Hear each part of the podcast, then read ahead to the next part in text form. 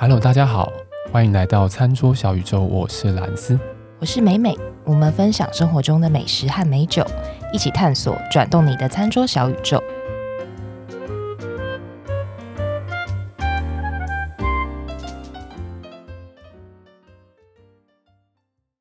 美美，我们在那个日常生活里面，是不是很常会听到一些缩写？嗯，比如说，如果有人跟你讲 KMT。你可能会知道那个是什么东西哦。Oh.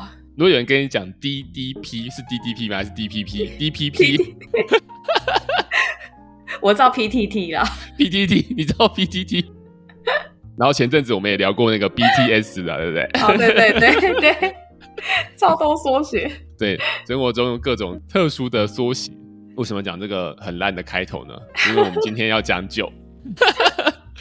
我们在讨论说，哎、欸，我们好像前几集都在讲那个外带便当啊，然后外送的东西啊，好像很久没有讲到酒了。我们毕竟是一个以传播分享酒类知识当做宗旨的一个节目，酒类爱好者的节目。对，所以我们今天要重拾一下我们的老本行。我觉得在这样等说，等哪一天可以去录音的时候，再来好好讲酒。我看这个真的不知道等到什么时候。应该快了，应该快了，应该快了，快了，稳了，是不是？稳了，没有啦。我觉得这还是大家还是要继续保持那个警戒啦。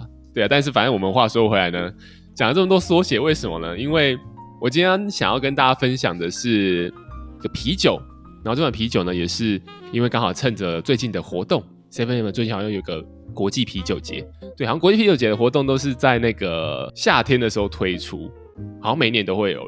然后呢，我就去看了一下，觉得哎，找到一支不错的酒，想要跟大家分享一下这个酒的一些小知识。对，所以今天要讲的啤酒类型是 IPA，对，IPA 它也是一个缩写，对，所以前面才会开了一个这么烂的开头 讲缩写。对，我们没有任何政治立场，我只是一瞬间也想不到其他的缩写。什么不讲讲 KMT 跟 DPP？不过你两个就都有讲，OK OK，有都两个都有讲，两个都有讲，还还有还有什么什么党没有讲到？好啦，IPA IPA，我想我想有在喝啤酒的人，我想不管到底对啤酒认识多与少，都一定至少会听过这个类型的啤酒，在全世界也是非常有名的。英文的话，它它的缩写就是 Indian Pale Ale，就是印度淡艾尔。那今天要跟大家介绍这个酒呢，是你在 Seven 就可以买得到。这支酒呢，好像中文是把它翻成小妖精英式 IPA 啤酒。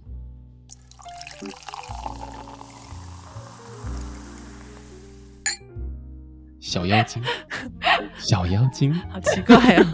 那它的包装有很小妖精吗？呃，它的包装呢，当然我们后面会附图给大家看啊，但它的包装其实是长这样子。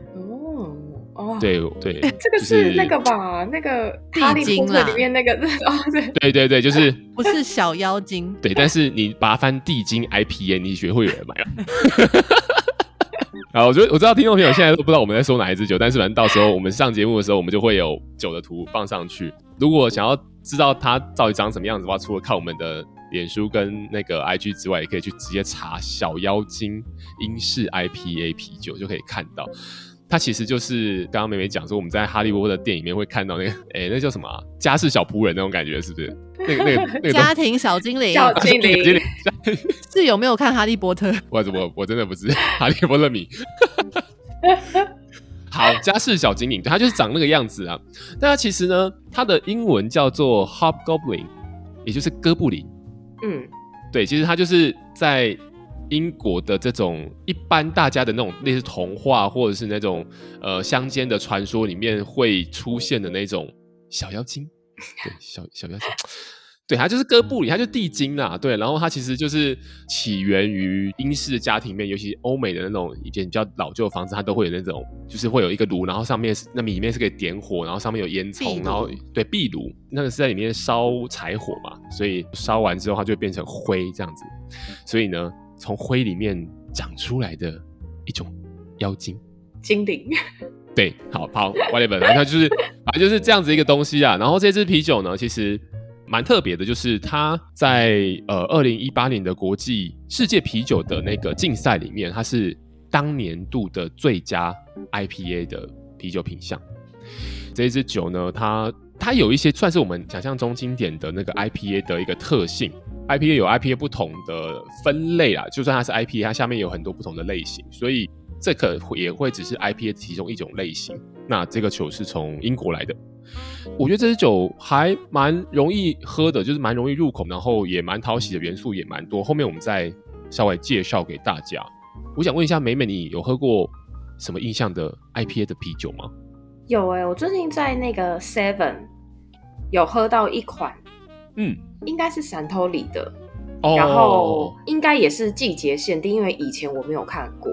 然后包装是有一点蓝绿色的包装，然后是三百六十 ml 这种小罐的铝罐，嗯嗯嗯嗯嗯嗯，然后它上面就写 IPA。你在喝的时候有没有觉得它哪边特别的不一样？对，或是什么味道上面的印象之类的？因因为它有出两款。一款不是 IPA，、嗯、一款是 IPA。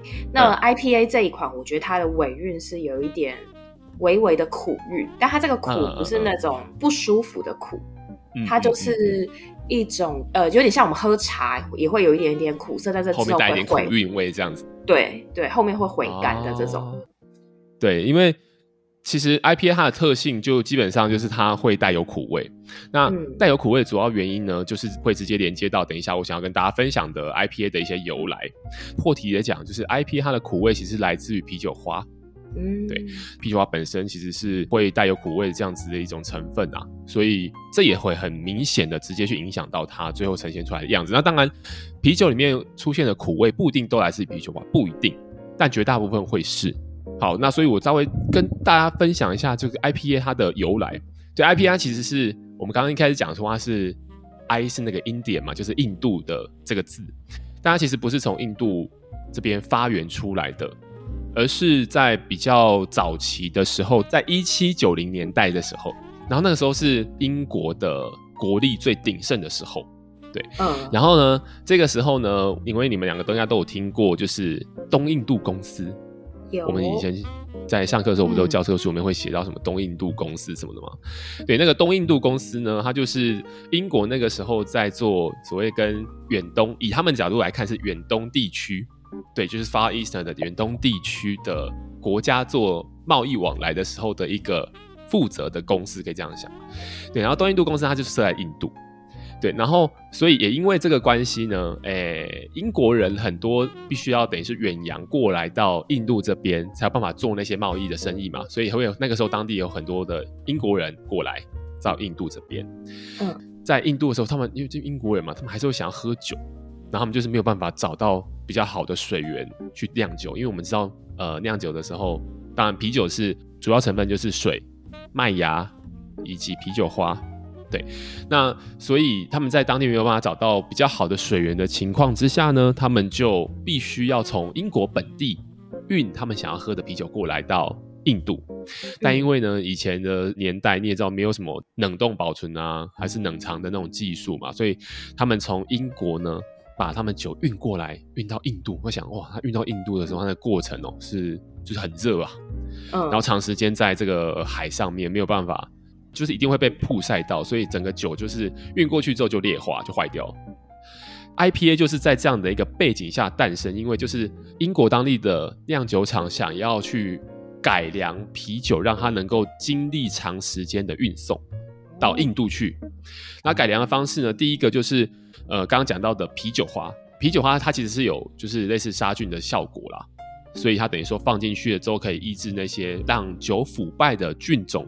滋生的几率，所以它要加很大量啤酒花，所以它可能就是苦韵上会比较重，然后它也会有很明显的啤酒花的香气。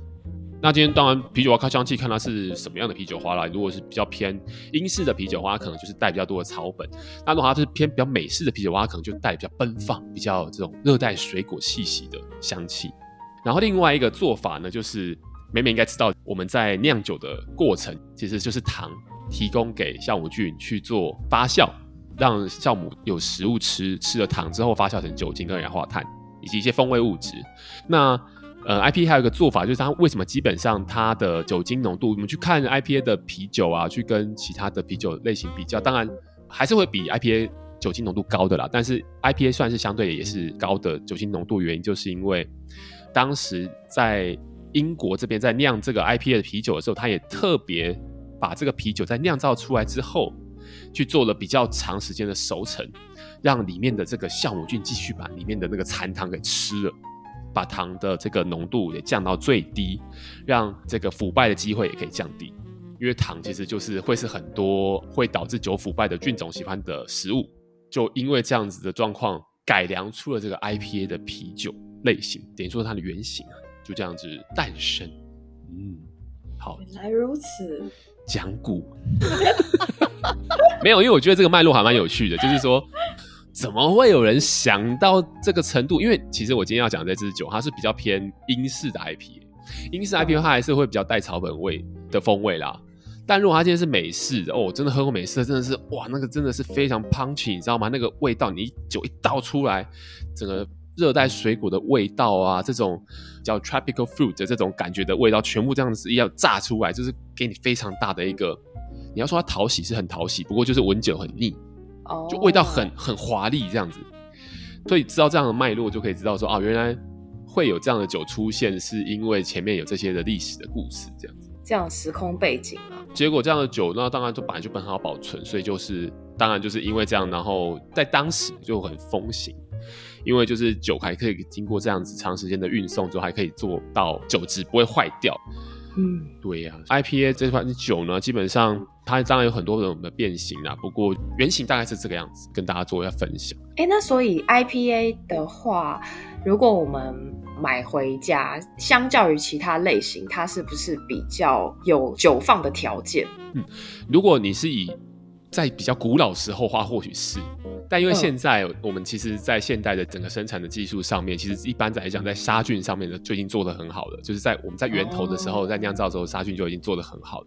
然后再者是，听说当时的 IPA 的啤酒花是真的放了非常非常的重，去抑制它。但这就变成说，到了现在来讲，我们的冷藏冷冻保存技术很好，所以其实它是不是需要到这么放这么多啤酒花的的这个风味什么，就变成说。现代版的 IPA 已经比较偏向是放啤酒花，为了讨喜，而不是为了杀菌，就有点类似像日本酒，我们在讲说啊，为什么要加那个酒精下去，然后能够帮助它保存。以前的古老时代可能是为了去抑制那些菌种的生长，可是现代就会比较偏向是去调整风味哦的逻辑。对啊，所以像刚刚美美刚刚讲那个什么三得利的那个 IPA 啊，我想它打开的时候应该也是有很。非常讨喜的味道，嗯、对，所以也因为这样子，所以现代的 IPA 类型的啤酒也是大家很受欢迎，而且它非常非常好搭餐，因为它的风味以及它的苦味，等于我每次都在讲说酸味跟苦味是非常好搭餐的那个条件嘛。这种类型的酒啦，我觉得就是听众朋友都可以去做一下尝试，就不管你尝试过了还是还没，你都还没尝试过的话，这是一个很值得去试的一个类型。那你如果尝试过的话，你也可以去看，比如说呃不同类型的 IPA，比如还有什么。呃，就我刚刚讲的英式的 IPA 啊，美式的 IPA 啊，然后日系当然日系自己也有比较纤细的这种口味的 IPA，还有什么帝国的 IPA、比利时 IPA 也有，大家都有大家的特色这样子，它的变形也很多，所以也很值得玩味这样。嗯，好久没有讲一些惊喜的内容哦，就是那支吗？Tokyo Craft。对对。哦，这支我知道，这个好像在那个。就是日本他们的广告就打得很大，它就有两只，对，一只应该是应该是 L 吧，对，应该是，是嗯，然后另外一个就是那个 IPA，还没有很好买哎，对，没有很好买，台湾没有很好买，对不对？我觉得他们都是有点少量少量的，台湾就是三得利进来的量好像都小小的，而且我不知道是不是因为它的生产量也没有那么高的关系，而且我没有在同一间 Seven 两种同时看到过。很真的是很稀少。你那个是什么时候的时候买的？啊？这个是六月的哦，哎，五月二十七号，五月二十七，就三级开始的时候。哦哦哦，是，我觉得他这个是不是有点，也不知道他什么时候会进，什么时候还真的是要看运气。我觉得有一点是不知道是不是跟着啤酒节一起，因为 Seven 的啤酒节每次都。会有很多那种包装很漂亮的酒款进来。我今天想要跟大家介绍这一款也是啊，我觉得包装很很很酷啊，一个一个地精，小地精，拿着锄头，一个地精。好啦，我今天要分享的这一支啤酒呢，就是我刚刚前面有先大概讲到，就是因为那个 Seven 的那个啤国际啤酒节嘛，然后它就是这个时候才有的品相。当然，平常如果你要去买这支啤酒的话，你也可以去 iCheers 上面也有哦。我们的好朋友，好没有，又是 iCheers。对，而且它它是卖玻璃罐装的，而不是卖这种 can beer 这种、oh. 这种样子的。对对对对。哎，蓝斯，你会不会觉得那个啤酒用玻璃罐好像比较比较好喝？对，啤酒我真的觉得用玻璃罐比较好喝。哎，就到底为什么啊？这个这个我跟可口可乐的用玻璃罐装的卖的最好，对啊，比较好喝。对，盲饮的结果是玻璃罐的最好喝。对，我不晓得是不是因为我猜玻璃罐的，它应该在装瓶之前应该也是会加一些惰性气体进去才对。理论上，因为要。防止它在运送的过程会有一些，就是受到外在的那个环境干扰，应该也会加。但我觉得 Can Beer 是不是加比较多？我不晓得哦，会不会有关系这样子？对啊，我就觉得。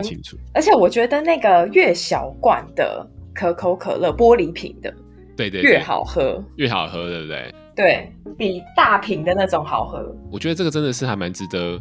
查一下资料，为什么？我觉得应该很多人都有这样的想法。我也是觉得，就是只要是玻璃瓶，好像都比较好喝。就像对啊，不知道是心理作用还是怎么样。对。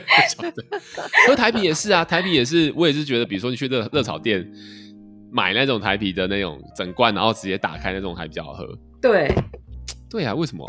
我觉得可以查一下。我们下次如果也可以跟大家分享一下，我们查查的结果是为什么会这样子。不知道听众朋友有没有跟我们一样的想法？我先讲过来这支酒好了，就是它其实就是在那个 Seven Eleven 可以买到，然后它是九十九元一瓶，然后是五百 ml，对，还蛮大瓶的，就是九十九元一瓶这样子。然后呢，它就是叫小妖精英式 IPA。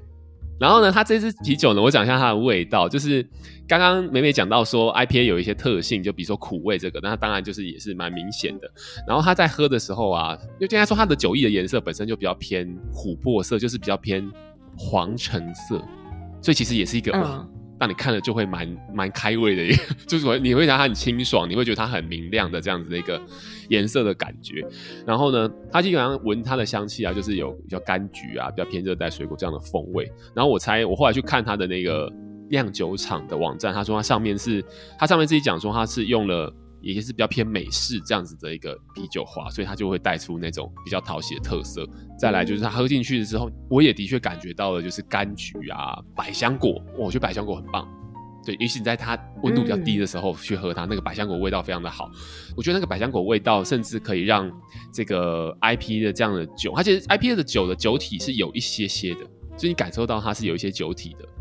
但是这个百香果味道会让你觉得说，整个喝起来的感官的感受上会变得比较轻快一点，比较畅快一点。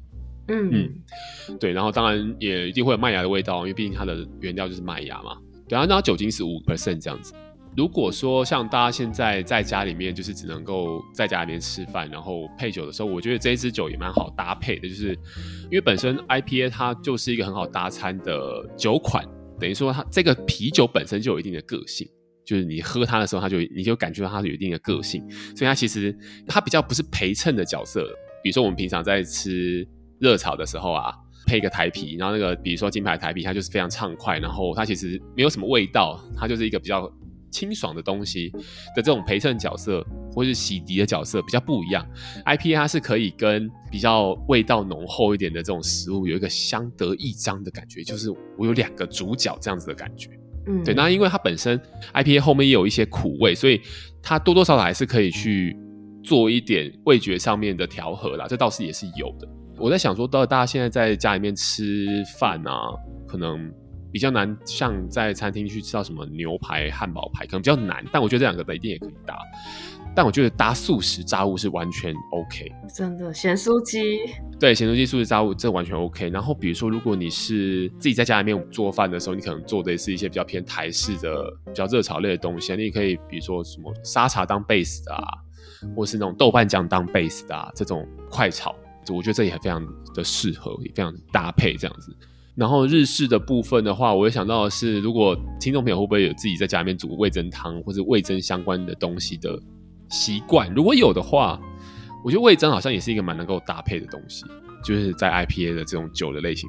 这边来看的话，我觉得都还不错，就是它搭餐还蛮没有范围的，大家就可以买来备在家里面。嗯，对啊，而且现在好像就是 Seven 还有啤酒节有什么活动之类的，不知道是什么买买几个就打几折之类的。对，所以刚好也可以趁趁这个时候去看一下这支酒，我觉得也是一个蛮不错的选项。赞哦！好，我们今天就是隔了非常久之后，有一集非常充实内容，真的。对了，我们还是很欢迎听众朋友在就是疫情期间呢，在我们家附近巷口的 Seven 就可以很容易可以去，然后买得到的酒也可以当点大家再可以试试看。好，那我们今天节目就到这边喽。如果大家喜欢我们的节目的话，请帮我们分享给你的身边的好朋友，然后帮我们按五颗星。还是你累个，对不对？超累个，结尾超累个，你看我，我看你。这段不剪掉，就要留下来。